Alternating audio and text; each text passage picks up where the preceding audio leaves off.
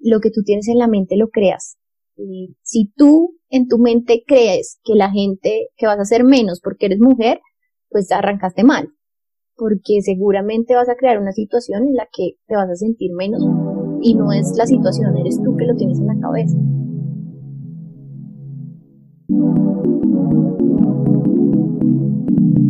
Bienvenidos a este espacio creado para tener conversaciones profundas y genuinas sobre la historia de vida de personas resilientes y empáticas que convierten los problemas en oportunidades y los miedos los utilizan a su favor. En el micrófono, Joshua Villaseñor y alguno de sus invitados que ha decidido quemar las naves.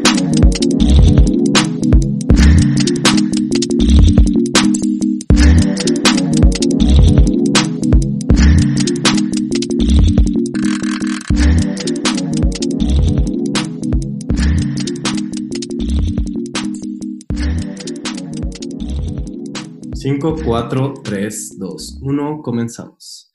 Bienvenidos todos y todas a un nuevo episodio de Quemar las Naves.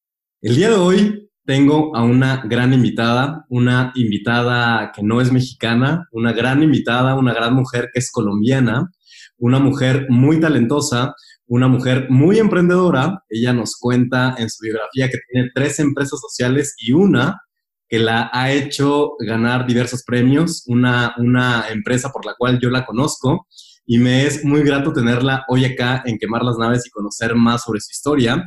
Les pido que recuerden seguirnos en las redes sociales de Quemar las Naves Podcast, de seguirnos en eh, todas las plataformas de podcast para que puedan estar atentos cada vez que subimos un nuevo episodio y ojalá disfruten muchísimo este episodio. ¿Cómo estás, María? Bienvenida. Hola, muchísimas gracias. Estoy muy bien aquí desde Bogotá, Colombia y feliz con tu invitación. Muchísimas gracias a ti por, aceptar esta gran invitación de, quemar las naves. Vamos a, empezar contándoles un poquito de la biografía de María Angélica. Ella es abogada con estudios en finanzas corporativas y derecho de los negocios, estrategia y medición de impacto. Es magíster en innovación social y economía solidaria de la Universidad de Salamanca en España es empresaria, creadora de tres empresas sociales, entre ellas Recupera tu silla, con la que ha ganado diversos premios. Vamos a comenzar con la entrevista, María Angélica. ¿Cómo te gusta que te digan María, María Angélica? María, María, María. Vamos a comenzar con la entrevista, María, para, que nos empieces a contar sobre, sobre tu vida. Eh, María me decía que estaba muy contenta y emocionada porque por primera vez le estaban preguntando más sobre quién era María, más allá de los proyectos, de los premios, de lo que generalmente por ahí se, se suele ver de los proyectos. Y en esta ocasión justamente lo que queremos es conocer de ella. Y bueno, María Angélica, siempre la primera pregunta que le hago a todos mis invitados es, quiero que me cuentes eh, cómo es María como persona, como mujer, como humano. Wow, pues qué pregunta tan amplia. es bastante grande. Yo soy una mujer. Puedes lo que gustes.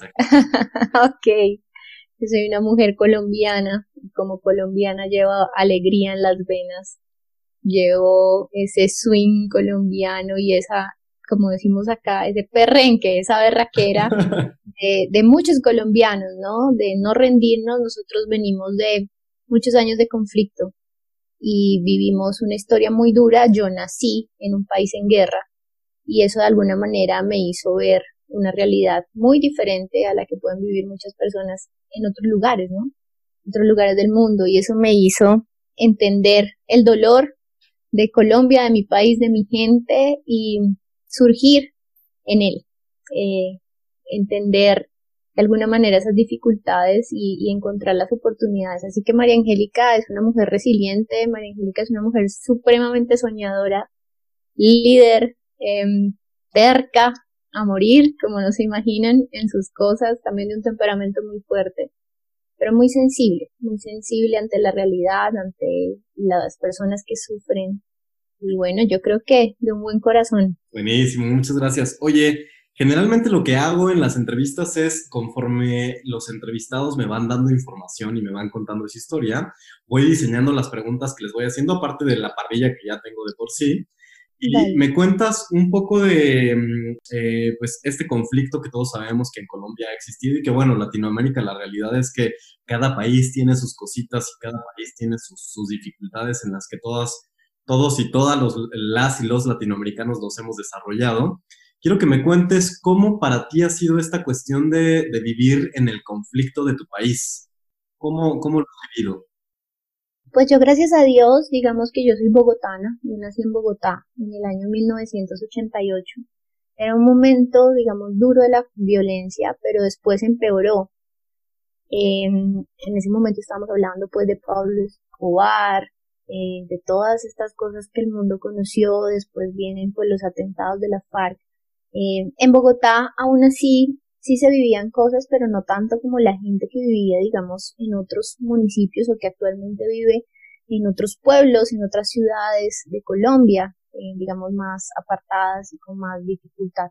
eh, pero aún así viví el terror, ¿no? Viví el terrorismo, viví el ver como, de, te recuerdo de muy niña muchas cosas terribles, eh, vi volar club, un club social como el Club del Nogal, eh, centros comerciales, aviones, las noticias hablaban cuando volaban aviones, Pablo Escobar en alguna vez, en alguna oportunidad voló un avión de Avianca. En fin, eh, era una realidad muy dura para uno como niño en ese momento, a los 13, 12 años, mi hermano, eh, pues también sufríamos el miedo de fuera reclutado por las FARC eh, en fin, es, aprendes a vivir en esa adversidad, aprendes a vivir en la inseguridad. Y hoy en día cuando viajo a otros lugares del mundo me dicen, cuídate, acá es inseguro. Y yo les digo, ay, ustedes no han visto amanecer. yo vengo de la tierra, yo les doy cátedra de inseguridad. okay. Es eso, pero mm, de verdad que también eh, algunas veces, por ejemplo, estaba en otros países de Latinoamérica donde yo sé que hay también realidades duras, pero no han vivido lo que nosotros vivimos, ¿no? Eh, no han llegado a vivir eso. Yo creo que Colombia eh, fue un referente mundial en, en, ese aspecto negativo durante muchos años. Nos tachaban a los colombianos, era terrible llegar, para mí como colombiana, yo viví en Italia y que me dijeran, ah, colombiana, y se, so, se olían la nariz diciéndome que si había traído coca o en un aeropuerto que te digan, ah, colombiana y reciben tu pasaporte y te pasan a un lado y mientras pasan los de otras nacionalidades.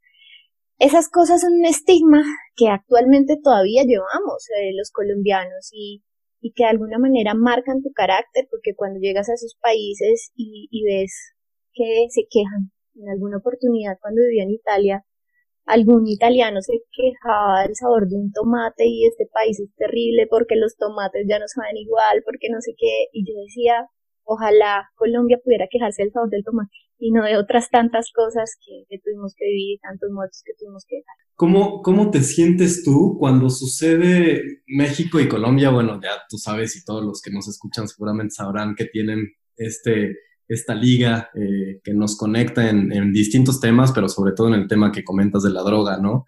Eh, yo creo que tenemos el mismo nivel de, de rechazo de, de, esta idea que tienen otros países y en otras sociedades de, de México, de Colombia, del tema de la droga. ¿Cómo te sentías tú cuando sufrías este tipo de rechazo en otros países? ¿En algún momento te sentiste menos? ¿Te hizo sentir muy mal? ¿Cómo, cómo te sentías?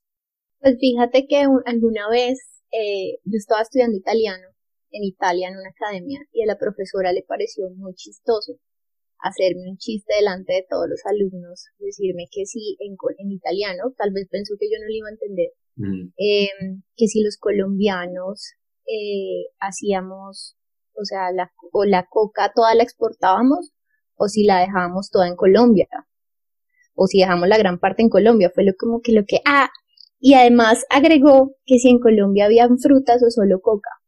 Yo le dije, no se preocupe, que la coca únicamente se la exportamos a otros países del mundo como acá. Y fue una respuesta tal vez agresiva en ese momento de mi parte, pero estaba ya cansada del estigma de, de yo me bajo en un aeropuerto en Milán, me recoge una persona que yo iba a trabajar en Milán durante un tiempo y el chofer, inmediatamente lo primero que me empieza a decir, ah, Colombia, narcotráfico, que trae, yo llevaba una maleta negra larguísima como de un metro, sabes, como que no tenía rueditas ni nada, sino que las había comprado, era como un, como, como de tela únicamente. Y la había comprado posta para que no pesara y pudiera llevar más cosas. Y me dijo, ¿qué traes ahí, colombiano muerto? Mm. Realmente hay cosas que a la gente le parece chistosa hay cosas que la gente, no, es que me he visto narco cinco veces cuando llegas al extranjero en Netflix y digo, no quiero hablar de narcos, no quiero hablar de, de todas estas series que se han producido, en el que el mundo ha conocido, venga, hablamos de otras cosas, que Colombia es otra cosa, Colombia es gente como yo, que construye país, que hace las cosas diferentes, Colombia también tiene mujeres bonitas, Colombia tiene eh, muchas cosas maravillosas, paisajes, lugares, gente amable, hablemos de eso. Y obviamente sí, en algún momento me hizo sentir mal, pero después lo que hice fue aprender a darle la vuelta. Cada vez que alguien me tocaba el tema de los narcos, de Pablo Escobar, de toda esta cosa, yo le daba la vuelta y empezaba a hablarle de las cosas buenas de, de Colombia. Yo le decía, sí, sí, Pablo Escobar, pero Shakira, eh, sí, has oído la, eh, a Shakira, no sé qué, bailemos, eh, ven, yo bailo, es que Colombia es comida, cuando te invito a hacer? Y trataba de montarles otra imagen y al final mucha gente resultó viniendo a visitar a Colombia y hoy en día son muchos los italianos que han venido porque los incentive. Entonces yo creo que no es como lo tomas, pues sí, te hace sentir mal, pero también la vuelta que le das y la oportunidad para mostrar la cara bonita.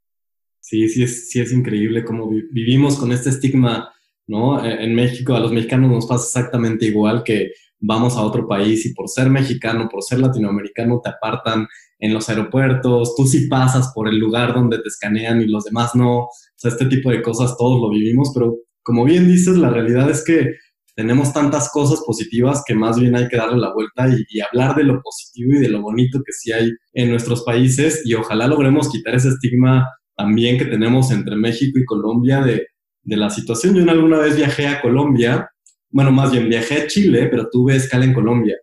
Y yo quería salir a comer con amigas que tenía en Colombia y me dijeron, oye, pero ¿a qué quieres salir? Y yo, a comer, porque tengo 12 horas de, de espera en el aeropuerto, ¿para qué me quedo aquí? Mejor salgo. Y me dicen, no, no puedes salir. Y yo, pero ¿cómo? Por ser mexicano, o sea, por ser mexicano no me querían dejar salir porque ya era sospechoso, ¿no? Entonces, sí tenemos que derribar este estigma, pues que de otra forma forma parte de nuestra historia, pero pues hoy ya es muy distinto todo. Yo también tuve la oportunidad de estar hace un par de años en México. Debo decirte que amo México. Me encanta, eh, quedé completamente enamorada de lo que conocí. Realmente estuve muy poco, estuve dos semanas. Pero encontré también que somos muy iguales en muchas cosas, que tenemos una idiosincrasia muy parecida. Eh, ustedes reciben muy bien al, al extranjero y yo creo que en eso también nos parecemos con los colombianos. Yo me crié con el Chavo del Ocho, yo me crié con las novelas mexicanas, así que llevo una mexicana curcada con nosotros. Todo, Confía, por un mexicano dentro, toda Latinoamérica tiene un mexicanito dentro. Mexicano adentro, sí. Es verdad, es verdad. la cultura mexicana siempre, pues, eh, como es muy grande el país, hay tanta diversidad, como que se han logrado pues a México bastante bien. Oye María, eh, ¿cómo fue tu infancia con tu familia? O sea, de pronto también me gusta entender cómo es que alguien que está liderando un proyecto que además tiene éxito, eh, ha logrado estar donde está, donde ahora está. ¿Qué fue lo que tus padres te decían cuando eras niña? ¿Cómo fue tu infancia? Bueno, pues realmente también vengo de una familia que ha tenido que vivir muchas dificultades. Eh, mi papá, cuando yo tenía nueve años, perdió una empresa por una injusticia, por un, un, robo que le hicieron. Eh, y perdimos todo. Nosotros vivíamos en un, con todas las comodidades, digamos, en Bogotá y de un momento a otro supimos que era no tener nada. Y nos fuimos a vivir en la casa de mis abuelos eh, y eso de alguna manera era el otro extremo de la ciudad y quedaba muy lejos del colegio de mi hermano y el mío Entonces nos teníamos que levantar que hace las 5 de la mañana a que mi papá nos llevara al colegio. Primero dejábamos a mi hermano, luego me dejaban a mí y en la tarde otra vez lo mismo y como mi papá tenía que seguir trabajando, nosotros pasábamos toda la tarde en el carro haciendo tareas en la parte de atrás con mi hermano y, y luego íbamos a recoger hacia las 5 o 6 de la tarde a mi mamá en la oficina que salía a trabajar y nos regresábamos y atravesábamos la ciudad para ir otra vez a la casa. Entonces, pucha, eh, fueron ocho, siete, ocho, nueve años eh, en que yo vi de cerca una, una historia de pujanza, ¿no? De, de no rendirse, de salir adelante, de, de perseverar. Entonces, yo creo que eso me hizo a mí bastante guerrerita, bastante fuerte y, y hace que hoy María Angélica sea esa mujer que no se rinde ante ninguna eh, dificultad, ¿no? eh, creo que eso forma un, un, temperamento muy, muy, muy fuerte. Eh, a veces digo, tal vez hubiéramos podido seguir teniendo todas esas comodidades. Tal vez hubiéramos podido mi hermano y yo seguir teniendo quien nos llevara al colegio, chofer, eh, persona que nos cocinaba, todas estas cosas, pero eso no habría dejado, habría permitido que mi hermano y yo fuéramos las personas que somos Siempre es, es complicado aceptar las historias complejas que hemos tenido de infancia, pero al final, como bien dices, son lo que hoy en día nos forjan en, en la edad adulta. Eh, tú estudiaste Derecho. ¿Cómo fue que decidiste estudiar Derecho? Bueno, mira, en realidad yo soy muy buena escritora. eh, me encanta escribir. Eh, desde muy niña eh, participaba como en clubes de redacción y periódicos del colegio y todas estas cosas. Y yo pensaba que mi carrera iba a ser comunicación social y periodismo. Entonces, eh, un día me pareció muy chistoso escribirle una carta a un escritor muy importante colombiano que se llama Daniel Samper Pisano pidiéndole que escribiera para mi anuario del colegio. El anuario es como esa página que escribe uno en el último año de colegio, que es como un libro, no sé si lo hagan en México, pero en Colombia se hace eso. Todos los estudiantes del último año, que ya se van a graduar, hacen un libro y todos escriben algo como que queda por el resto de la vida, ¿no? Entonces, yo admiraba tanto a este hombre, eh, imagínate, yo 16 años y ya me había leído todos los libros de Daniel Sanfer. Era una cosa yo decía loca, ¿no? Porque era un, político, periodista político, pero muy fuerte en Colombia y yo ya daba razón de todo. Entonces le pedí que por favor escribiera algo, pero nunca me imaginé que me fuera a responder. Y él responde diciéndome que le encanta el nivel de reacción de mi carta. Y, y me escribe algo muy lindo que después yo lo publico. Unos días después eh, mi mamá me dice, Daniel Samper está en Colombia, está lanzando su nuevo libro, está firmando libros en una librería, ¿por qué no vas? Y yo no, yo fui ahí, me sacó casi que de la cama mi mamá, eh, llegamos allá y yo llegué con mi anuario y le dije, es que yo soy María Angélica, yo soy la que le escribí, este hombre me abrazó, me dijo de todo, me regaló mil libros y al final eh, él no era periodista, él era un gran escritor, pero no era periodista, era abogado. Y entonces yo me quedé mirándolo y me dijo, ¿qué vas a estudiar? ¿Comunicación? Y yo le dije, no, derecho. Me dijo, ¿por qué? Le dije, porque usted es abogado y yo quiero ser algún día eh, tan buena periodista como usted. y por eso me metí a estudiar derecho. ok, qué lógica tan rara, pero mucho sentido. Yo lo admiraba tanto que ah. yo creía que se iba, yo decía, pues bueno, finalmente el escribir es un don y yo necesito las bases de, de alguna manera del derecho. Y me metí, los primeros meses me dieron durísimo, yo no quería, eh, había cosas que pues, no, era que me gustaran mucho, pero aún así lo logré. Me gradué, me gradué como abogada en el año 2010 y bueno, eh, es algo que, que siempre está en mí, ¿no? Que, que, yo creo que cualquier ser humano debería saber derecho, debería saber leyes y son muy útiles para los negocios. La educación debería ser más transversal, ¿no? O sea, deberíamos tener conocimiento de todos tipos y de pronto yo estoy a veces medio peleado con el tema de, de volverte profesional solamente de una cosa. O sea, está en el debate de o ser profesional en una cosa o ser multifacético, ¿no? Como entender y saber de, de varias cosas. Para mí, y siempre voto por el saber de muchas cosas porque eso te permite tener conocimiento en distintas áreas que después como profesional te complementan para poder desarrollar o solucionar problemáticas en tu día a día, ¿no? Eh, yo creo que por eso, por ahí va un poco tu lógica, el por qué derecho, eh, queriendo ser escritoria y al final eres empresaria, o sea, y, y al final ni lo uno ni lo otro. no, sí, yo, yo también creo completamente eso y todo en mi vida ha sido así. Eh, en algún momento cuando ya sabía muy bien, eh, digamos, de derecho, de derecho de los negocios, cuando entendía muy bien el contrato, empecé a darme cuenta que no tenía ni idea de los números, que era muy difícil para un abogado hacer un contrato si no entendía el negocio, si no entendía eh, realmente lo que estaba escribiendo en ese papel de los negocios y me metí a estudiar finanzas. y entonces siempre, todo en la vida ha sido así. Eh, lo que no sé eh, es lo que me ha motivado a, a hacer como un perfil muy integral. Oye, ¿y mm, has algún, en, algún momento has trabajado en el tema de derecho profesionalmente?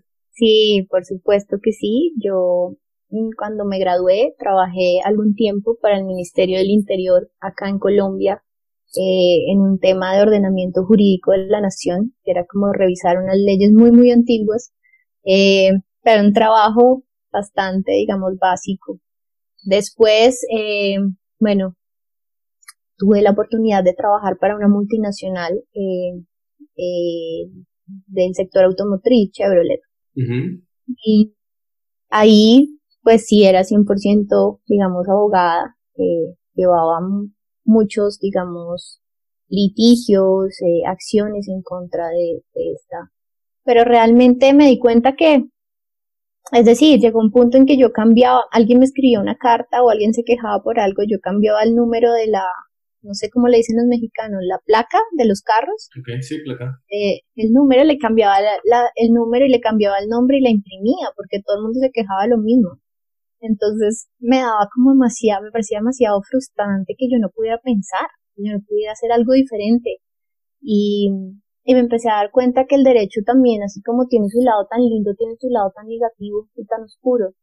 Y que, por ejemplo, había gente que pagaba porque, que no pagaba un vehículo porque no quería, y había otros porque no podían, porque han perdido sus empleos, porque estaban pasando por dificultades y yo me sentía muy mal de hacerles daño además.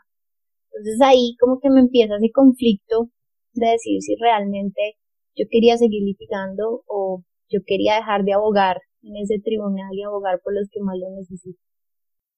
Justamente en una de las entrevistas que te hacen, vi que decías que eh, como que te habías cansado de defender causas en contra de tus valores y es por eso que decides dejar esta, esta empresa y empezar tu empresa. Ahí fue cuando decides empezar tu empresa enfocada en lo social. ¿Cómo fue tu inicio en el tema de emprendimiento social? Esto fue una locura, es una historia súper bonita porque fíjate que yo llego a Chevrolet porque mm, yo, a ver, cuando yo te cuento, un poco, yo me gradúo de la universidad, me voy a vivir a Italia, estudio, regreso, eh, me, me empleo en, pues en realidad estudié y trabajé en Italia, pero cuando regreso ya al país, a Colombia, pues lo único que conseguí empleo fue eso y mm, de verdad que pasan los meses, yo a los tres meses yo ya no quería estar ahí, pasaron hasta que llegó el año, año y medio, ya dije, ya esto se estaba tornando súper difícil para mí. Y yo no sé si fue realmente porque el cuerpo me estaba hablando o porque realmente la silla estaba contaminada, pero a mí me empezó a dar una alergia en todo el cuerpo, una dermatitis terrible. Entonces, eh, yo voy y hablo con recursos humanos, les pido que me cambien la silla ellos me dicen, no, ahorita no podemos hacerlo, pero ve a una bodega y saca una de las sillas que tenemos allá. Cuando ellos me llevan a esa bodega, pues yo veo una cantidad de muebles tirados y yo empecé a decir, pero ¿qué hacen con estos muebles? Pero mi papá había fabricado muebles durante 30 años, tenía una industria de eso, entonces como que aunque uno es un poco lejano a la empresa de los papás muchas veces, pues igual oye cosas, ¿no? Crece en ese contexto. Y, y empecé a preguntarme qué hacen con estos muebles y cada cuánto los botaran, como que me quedo ahí. Y fue la primera vez que pensé, si nosotros recuperáramos todo esto, el bien que le haríamos al planeta y la cantidad de dinero que se podrían ahorrar las empresas. Y ahí es cuando se me ocurre recupera, pero vuelvo a mi puesto de trabajo como diciendo, de pensar bobadas y vuelvo a, sentar a trabajar. Trabajo unos dos o tres meses más hasta que un día me escribió una carta a un niño que tenía cáncer, eh, tenía leucemia y mi trabajo consistía en ejecutar pues o sea, las cartas para rematar los vehículos de la gente que no pagaba a tiempo. Entonces, eh, me escribió una carta diciéndome por favor no lo vayas a hacer porque si lo haces, eh, mi mamá no va a tener cómo ayudarme a las quimioterapias. Y mi mamá no ha podido pagar el carro porque tuvo que renunciar al trabajo para cuidarme a mí. A mí me dio esa historia muy duro y además me anexaba a los exámenes, 12 años, una situación terrible. Y yo hablé con quien era mi jefe en ese momento y me dijo, no, son políticas de la compañía y no podemos hacer absolutamente nada. Y yo le dije, no, pues voy a cargue usted el resto de la vida con eso, porque yo no voy a ser la que le vaya a hacer daño a un niño y, a quedarme con eso ahí. Prefiero irme. Y ya estaba como muy saturada todo y es ahí cuando llego a mi casa y les digo, renuncié. Eh, entonces, pues imagínate también, eh, renunciar a una multinacional, muchas veces el trabajo soñado de muchas personas, ¿no? Te pagan bien, te dan muchas eh, cosas, beneficios, eh, eh, digamos, en, por tu tiempo, ¿no? Porque finalmente trabajas muchísimo, muchísimo. Yo entraba, tenía unos horarios muy pesados, pero te lo compensan con ese tipo de cosas.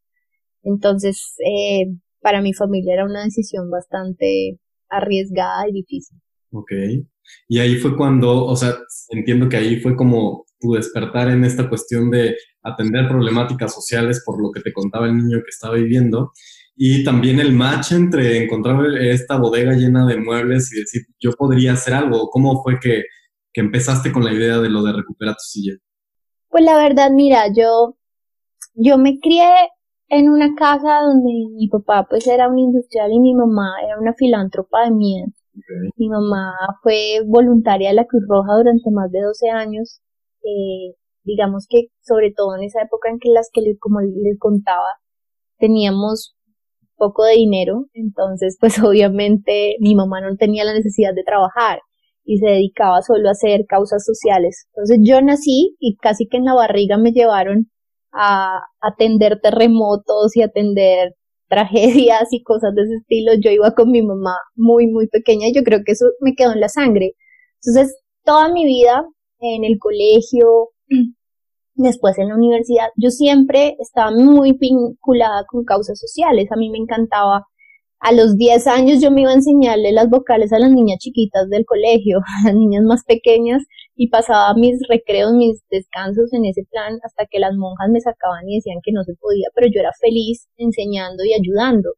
Y realmente hoy miro hacia atrás y digo es que mi vida fue siempre una actitud de servicio hacia los demás. Entonces, obviamente, cuando pasa esto eh, que les conté del niño, como que yo dije, mi razón de ser en la vida es otra yo, yo vivo para servir, yo vivo para servirle a los demás y yo quiero hacer eso el resto de mi vida. Y bueno, soy muy católica, entonces le pedí mucho a Dios, a la Virgen de Guadalupe, que mm, me ayudara a encontrar una, una empresa con la que yo pudiera ayudar a mucha gente.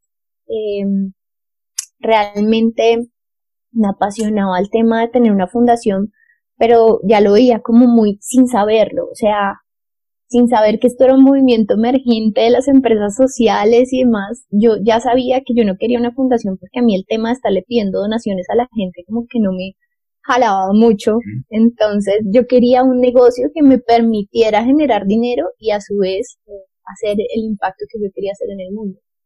Y, y bueno, ese fue como cuando renuncié, empecé a investigar y dije, lo más fácil que tengo a la mano es eh, es lo que vi de los muebles allá en una bodega. Y pues el negocio de mis papás, eh, de pronto ya está la experiencia de mi papá ¿por qué no darle un empujón, un poquito más de vanguardia a eso y empezar a trabajar juntos? Era como el camino más corto, que si lo hacías de un negocio desde cero, en el que no conocía absolutamente nada. Y mm, salí corriendo y le dije a mi papá, ya sé, y si arreglamos sillas.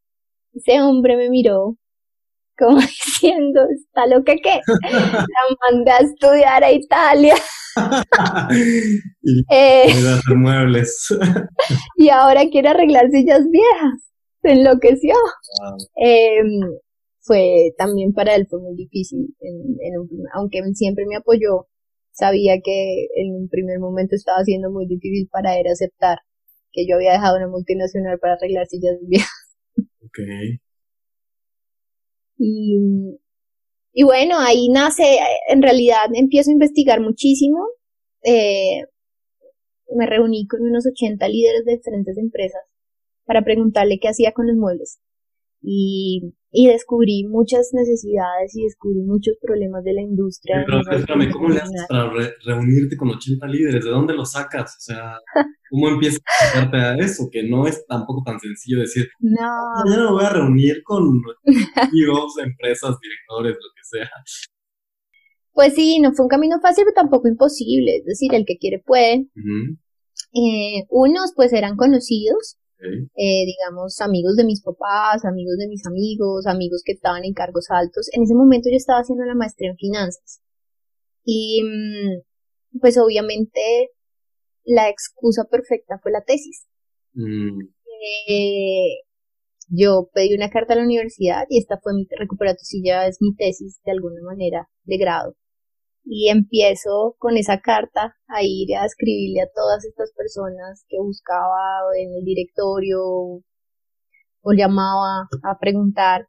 Eh, fueron 20 de colegios, 20 de colegios y universidades, 20 de hospitales, 20 de sector real, 20 restaurantes y, y bares y, hoteles.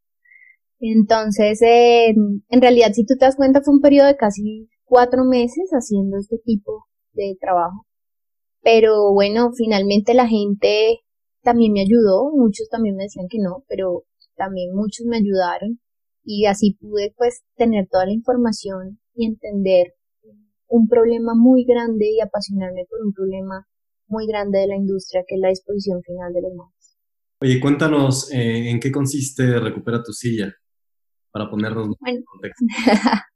Recupera tu silla básicamente lo que hace es que le presta un servicio a las empresas para que no boten los muebles a la basura, eh, sino que nos los entreguen a nosotros y eso nosotros lo usamos como materia prima para fabricar muebles nuevos con dos años de garantía.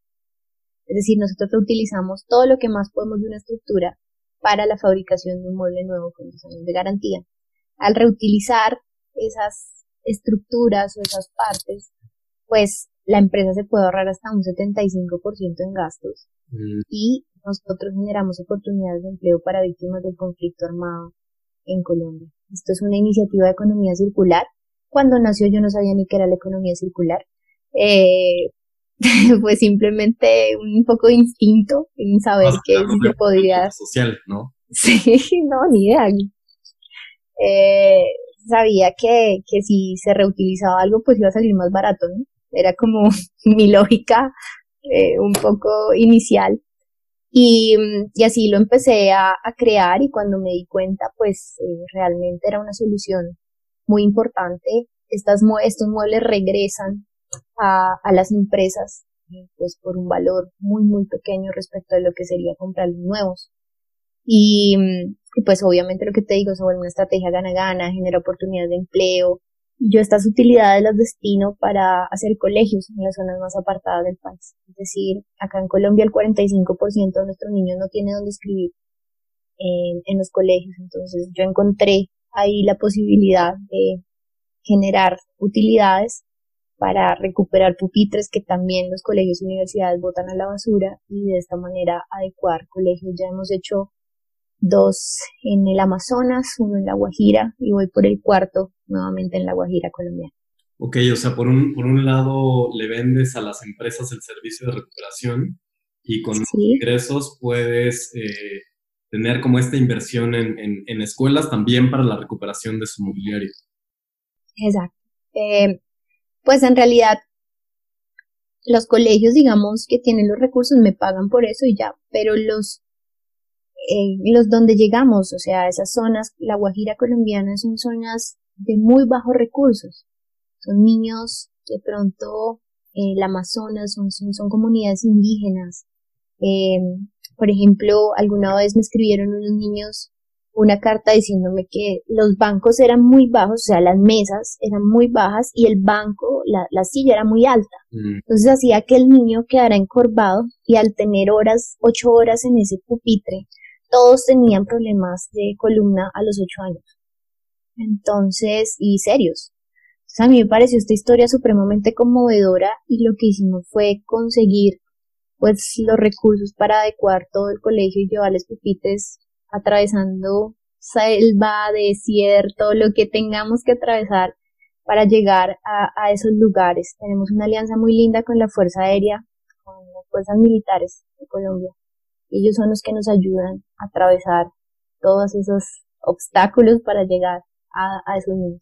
Oye, ¿en algún momento dudaste de esta idea de negocio? O sea, en tus inicios, o bueno, ahora... Todos los días. Exacto. Uno nunca supera a veces varios miedos. Este, ¿cómo, ¿Cómo te agarras de valor para decir voy a seguir? De pronto, por ejemplo, cuando yo escuché por primera vez tu proyecto, dije, wow, ¿cómo es posible que en algo tan simple haya tanto valor y además que se vuelva una empresa rentable, que se vuelva una idea con mucho impacto, que tenga tanto, tantas posibilidades de, crecimiento y, y después cuando empezaste a ganar premios y todo esto, yo decía, wow, qué increíble, ¿no? tú en algún momento dijiste, híjole, no, igual eso es simple, o sea, igual es lo que me dice mi papá de cómo es posible que después de haberme ido a estudiar a otro país venga con la idea de recuperar sillas, como que, ¿por qué? ¿Tú lo, tú lo piensas, lo has pensado? ¿Cómo te ha ido con...? Por supuesto, mil veces, yo siempre cuento, y bueno, y te lo digo acá, al principio este tema me, me avergonzaba. Si te das cuenta, pues tú que me estás viendo, de pronto la gente que no, que me va a oír, eh, ves una mujer como muy chic, ¿no? Como muy delicadita, como muy bien puesta, lejos a un, a un estereotipo de reciclaje, ¿no? De, de una. Entonces, obviamente, claro, eh, todo el mundo, empezando porque me decían, no, bueno, ¿y tú qué haces? Y yo, yo tengo una empresa. ¿Y cómo se llama? Recupero tu silla. O sea, lo decía rápido. ok. Porque al principio, obviamente, no es fácil. No es fácil convencer, no es fácil tocar puertas, no es fácil tener dinero. O convencerse a uno mismo también. Yo, le, yo siempre he tenido algo adentro, en mi corazón, que me dice que voy por buen camino, que es por ahí Em, y le he creído mucho a eso. Em, en los momentos muy difíciles siempre vuelvo a eso, a, ese, a eso que me dice por dentro, sí. Pero obviamente todos los días de mi vida hay dudas, todos los días de mi vida hay ganas de abortar, todos los días, pues, bueno, no todos los días, pero sí muy seguido. Eh, hay momentos de dificultad en los que yo digo, bueno, yo estaría en una multinacional, dos maestrías, eh, especialización, seguramente me estaría yendo muy bien. ¿Yo qué hago aquí? Em, y vuelvo y me conecto con la felicidad de los niños de La Guajira. Y vuelvo y me conecto con sus caras y con su emoción de, tener un pupitre. Y vuelvo y me conecto con una profesora que me dice desde que los niños tienen pupitre, ahora vienen todos los días al colegio y ya dejaron de faltar. Antes se inventaban que estaban enfermos para no tener que ir. Y eso me tiene alerta. Y, y eso me hace sentir que todo lo que he pasado eh, tiene una razón de ser. Y todo lo que he tenido que vivir tiene una razón de ser. Y que así como he llegado a esos cuatro colegios, seguramente me faltan 16.500 niños en este país. Y entonces la tarea todavía está larga. y también pienso como que, así como como yo percibo a mucha gente, a muchos líderes mundiales, con respeto infinito por lo que hacen y, hay tanta gente que me genera admiración. Hay mucha gente que ya tiene los ojos puestos en mí y siento también que no les puedo aplaudar y siento que eh, tengo que seguir un poco para, para que ellos tampoco se rindan, para que ellos se den cuenta que si uno trabaja, eh, puede salir adelante. Entonces también como que no es una presión, sino es más bien como, un don, como algo que siento en mí, que es como un, un apostolado más bien, en el querer inspirar otros emprendedores a hacer un país diferente. Siempre tengo una, una frase que alguna vez dije en una entrevista y no sé dónde me salió y se quedó porque ahora todos los medios lo repiten y es si cada colombiano se hace cargo de algo, este país sale adelante. Si cada persona en este mundo, si cada mexicano se hace cargo de algo, estoy segura que Latinoamérica podría salir adelante. Entonces yo ya me hice cargo de esto, yo ya llevo cuatro colegios, ahora tú de qué te vas a hacer cargo. Y ese es mi legado y ese es mi, mi apostolado. Buenísimo, me, me, encanta, me encantó esta, esta frase. ahora es muy tuya. Oye, cuéntame, eh, hay muchas dificultades cuando decides emprender, cuando decides incursionar en el mundo de los negocios, cuando decides insertarte en el mundo de los negocios y, construir una carrera. Hay dificultades para todo el mundo, ¿no? Pero bien se sabe que para las mujeres hay además una serie de dificultades todavía más allá de, eh, cada vez menos se supone y, y se está viendo, pero siguen habiendo, ¿no?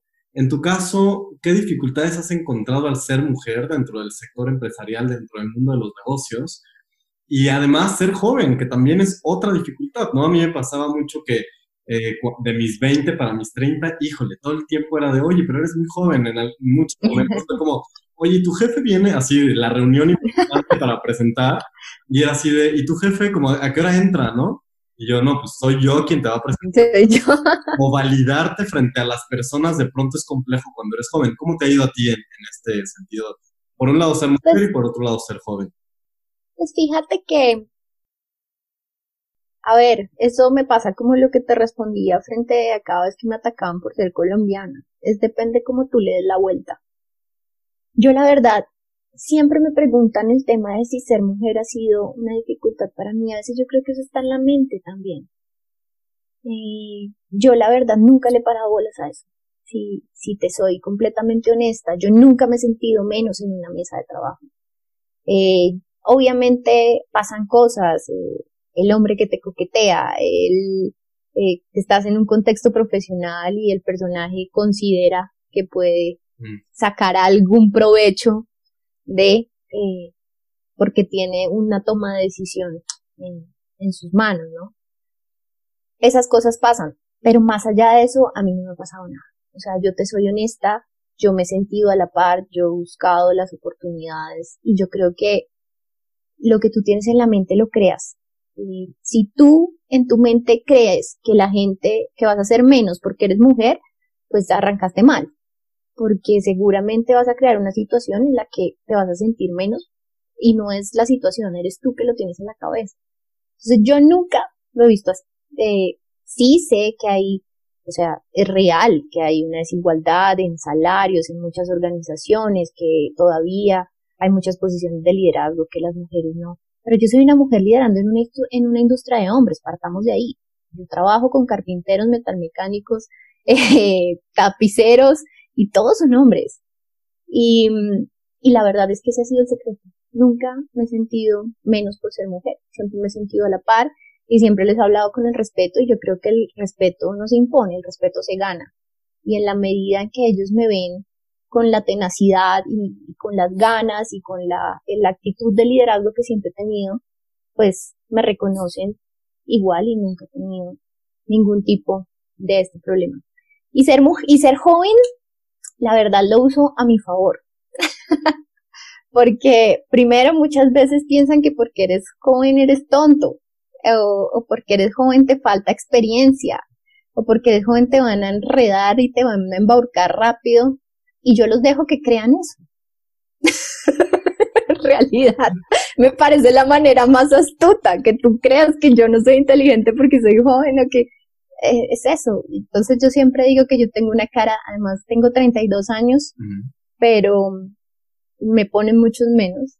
Y, y realmente yo creo que es una cara de niña bien administrada, siempre lo digo así.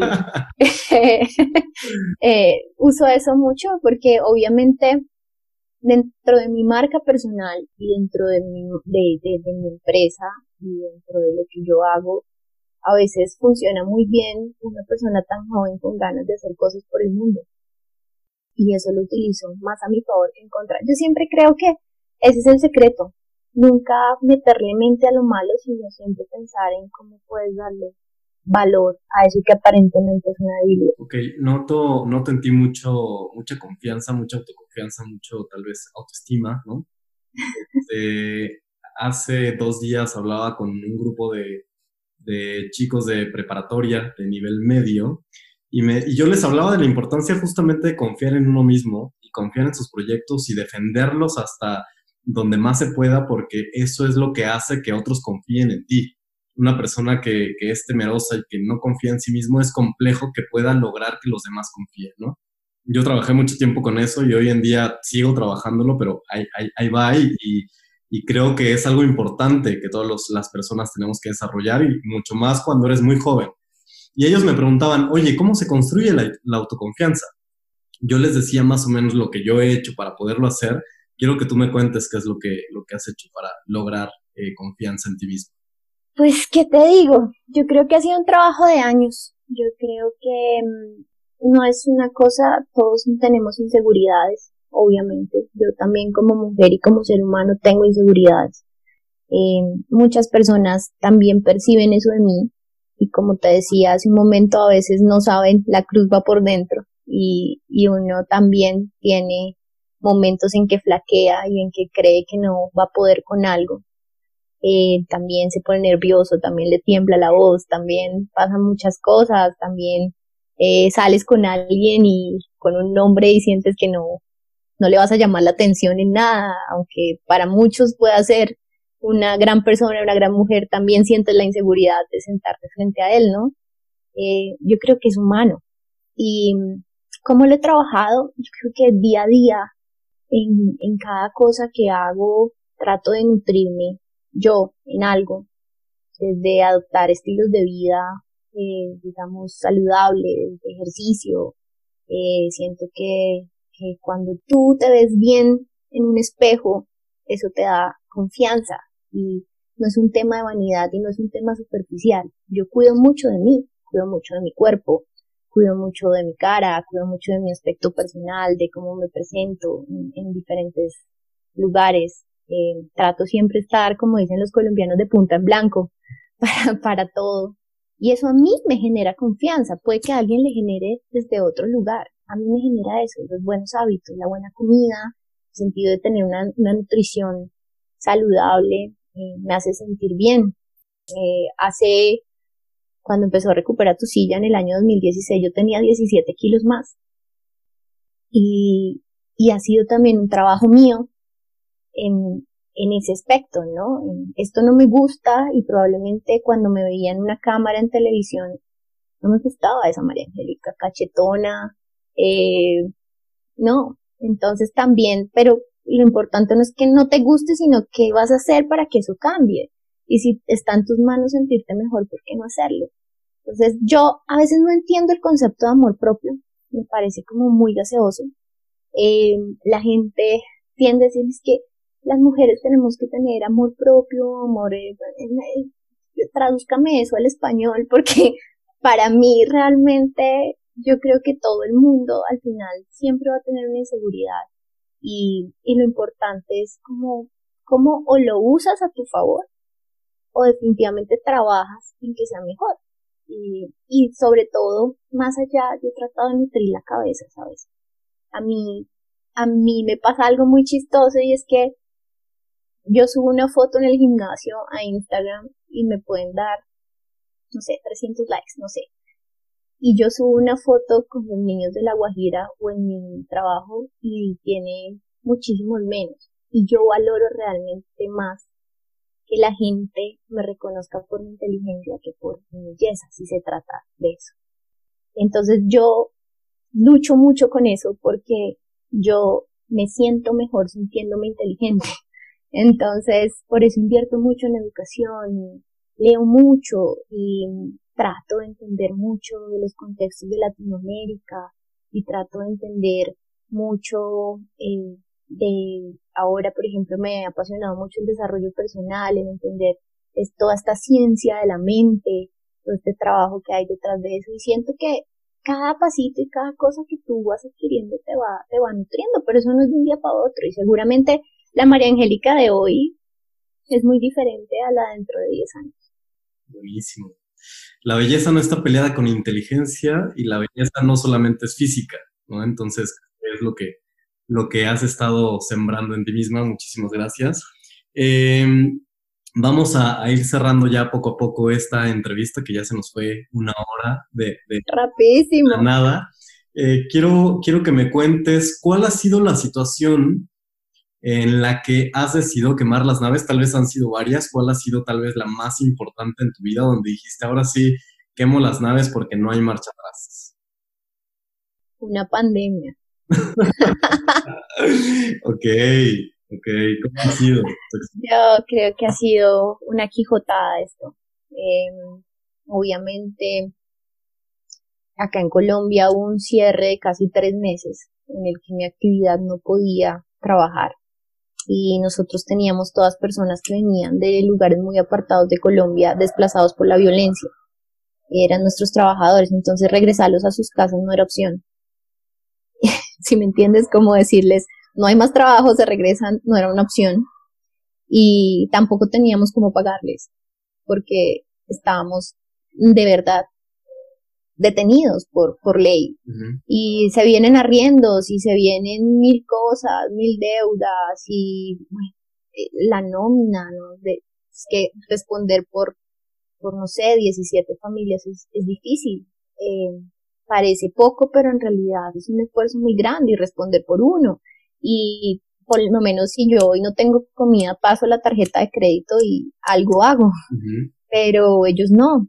Entonces, eh, en ese momento, pues obviamente se vino todo encima. Eh, nos cancelaron muchos contratos. Nosotros teníamos contratos con una marca muy famosa de café en Colombia para hacer muchas tiendas y nos cerrar, pues obviamente por la pandemia nos cancelaron los contratos. Fue un momento muy duro. Eh, y bueno, ahí realmente lo único que, que, mi papá siempre me dice respira. Yo creo que ese ha sido el consejo más sabio de mi papá y más simple, es respire, déjelo respirar. Y realmente es dejar pasar las horas y con las horas tú vas encontrando las salidas. Actualmente ellos viven dentro de la bodega, desmontamos todas las oficinas, eh, nosotros estamos trabajando desde casa y ellos eh, en esas oficinas hicieron pues sus camas y viven ahí y trabajan desde ahí y todos logramos reducir salarios y salir adelante y no importa que este año no haya lucro, eh, pero que el barco salga a flote y que no tengamos que quemar la nave pero sí sentí en algún momento que iba a tener que quemarla. Y bueno, hay muchos momentos, ¿sabes? si lo pienso de pronto ahorita, así no me, no me, no me viene a la mente, pero, pero hay momentos de mucha dificultad, hay momentos en que eh, tú dices, ya está, dejemos así y no sigamos más, pero cuando más oscuro se ha puesto, yo no sé por magia o por qué o por Dios o lo que sea, siempre aparece el flotador que nos, nos hace decir, bueno, en esta no fue, otra vez, volvamos. Em, resiliencia.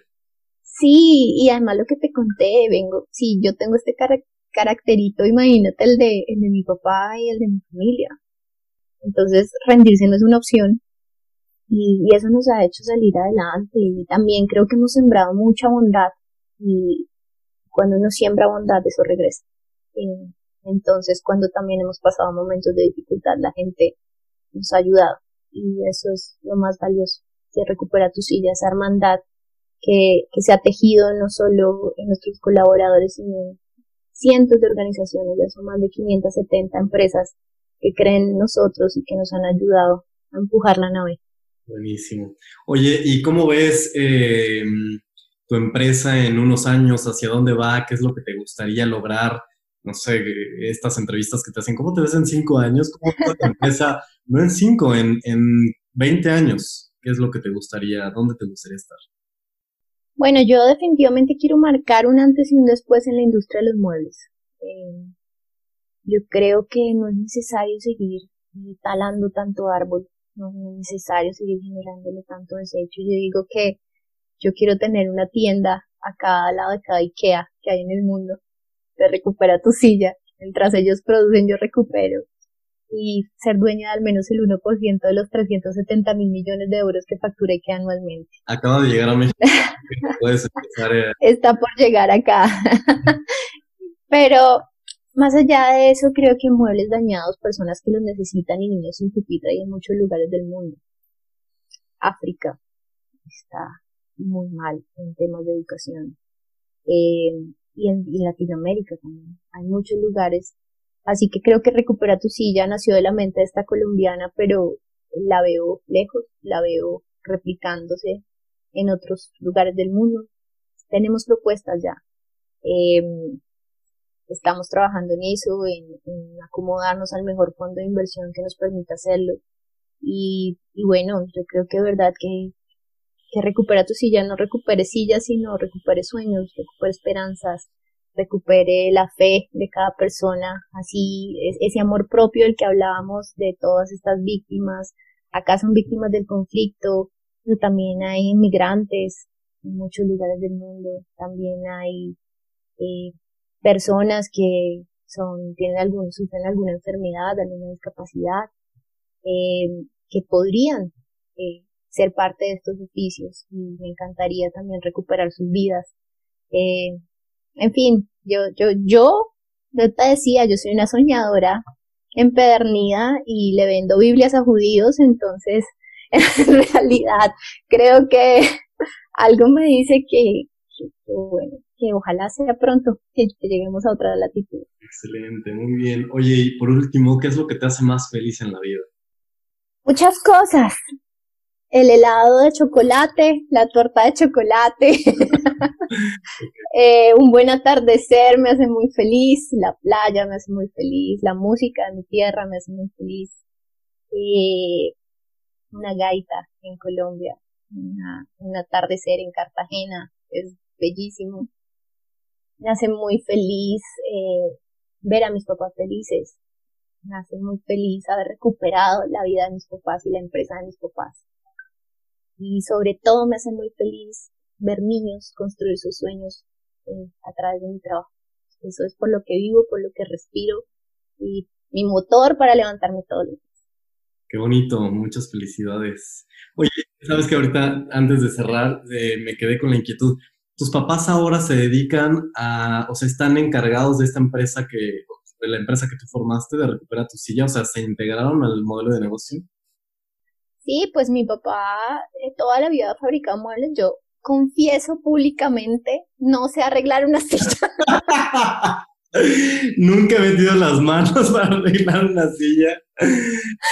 Eh, mi papá es un crack. Mi papá es un hombre tal vez de los que más saben en este país de muebles, en la industria de los muebles. Eh, cuando empezó Recupera tu silla, estaba muy mal la empresa nuevamente, después era la casi segunda vez que estaba muy mal en la vida de mi papá, porque estaban llegando muchas importaciones de la China con unos precios ridículos y eso estaba desplazando el mercado nacional, impresionante. Entonces, obviamente, eh, pues había muchas dificultades económicas también y, y pues esto fue recuperar, como te digo, la empresa de mis papás. Mi papá hoy en día es toda la operación, mi papá está detrás de toda la calidad, de todo. Él es el que sabe que se puede recuperar y que no. Él es el que sabe eh, todo, todo, todo. Es, es un genio, eh, es, ingeniero, entonces le queda súper fácil. Mi mamá es eh, la persona encargada de toda la, el área administrativa. Mm. Ella vela por todo por la cartera, por todas esas labores, por toda la gente que se dedica y pues como te decía también es una persona supremamente humana eh, y muy feliz de hacer causas sociales y yo digo que es mi manager. ella está detrás mío en cada evento, ella me cuida la ropa, ella me cuida todo. Entonces sí, somos un equipo. Mi hermano mayor eh, es actor, eh, es eh, productor de cine y televisión, entonces es quien está detrás también de mi pitch en, en escena, de mi puesta en escena. Él es quien me trabaja y me dice, muévete así, haz esto, no sé qué. Em, y cada vez que yo salgo a un escenario, es él quien está debajo, detrás de, de, de, cada aparición y de toda la comunicación de Recupera tu silla, los videos, las piezas que ustedes ven en redes sociales, que están muy bien hechas, eh, son, son de él. es un Entonces, familiar al 100%. Sí, somos un equipo injodible, digo yo. no hay que tumbarlo. No. Bien, María, pues muchísimas gracias por esta, estos momentitos de esta tarde que nos regalaste. Muchísimas gracias por ser tan honesta, tan transparente, por contar nuestra historia, por contarnos de verdad todo este, este camino que has recorrido para llegar a esos premios que hoy en día estás ganando y a tener esta gran empresa. Y muchas gracias por, por brindarnos, eh, entrar un poquito en tu vida y en tu corazón y en cómo piensas también. Gracias por la entrevista. No, ustedes mil gracias, de verdad es un honor, amo México. Eh, soy fiel devota de la Virgen de Guadalupe, de verdad, la amo con todas las fuerzas de mi corazón, no les miento, vea, acá está, eh, me acompaña todos los días em, y de verdad tengo un cariño se lleva México en la piel, la amo, la oí mil veces cuando estaba en México eh, y tengo eh, una promesa con Guadalupe de volver pronto. Así que de verdad, muchas gracias eh, por tu espacio y por dejarme, permitirme ser yo también, porque siempre el tema se centra en las cifras y en recuperar tu silla, pero poca gente sabe muchas de las cosas que hoy dije. Muchas gracias, María. Pues te esperamos con los brazos abiertos. Nos, nos avisas cuando estés por acá para, para hacer guías turísticos. no sé. Por favor. Por ahí podemos dar. Comer tacos. Dicen que si no son de la calle no son buenos. Exacto. Todas las esquinas tienen tacos buenos.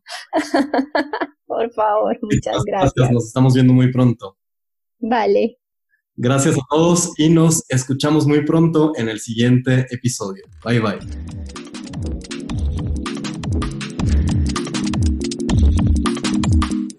Debemos salir victoriosos de esta batalla, ya que solo hay un camino de vuelta y es por el mar. Nos escuchamos en el siguiente episodio.